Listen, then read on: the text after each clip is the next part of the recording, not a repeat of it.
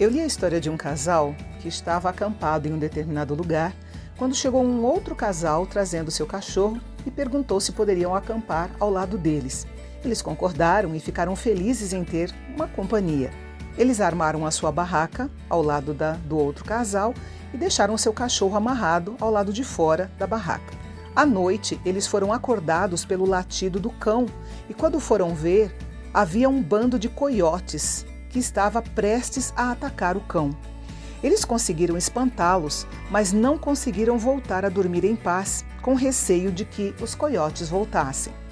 Isso nos lembra as palavras de Davi, no Salmo 59, versículo 14, quando ele diz: De noite os meus inimigos voltam e rodeiam a cidade, rosnando como cachorros.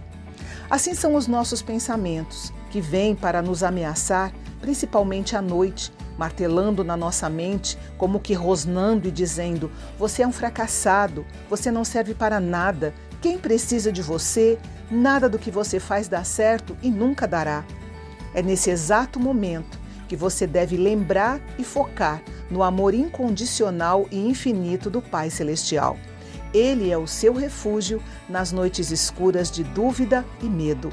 Creia que o amor de Deus por você pode dissipar todo medo e você poderá dormir em paz. Tenha uma semana abençoada.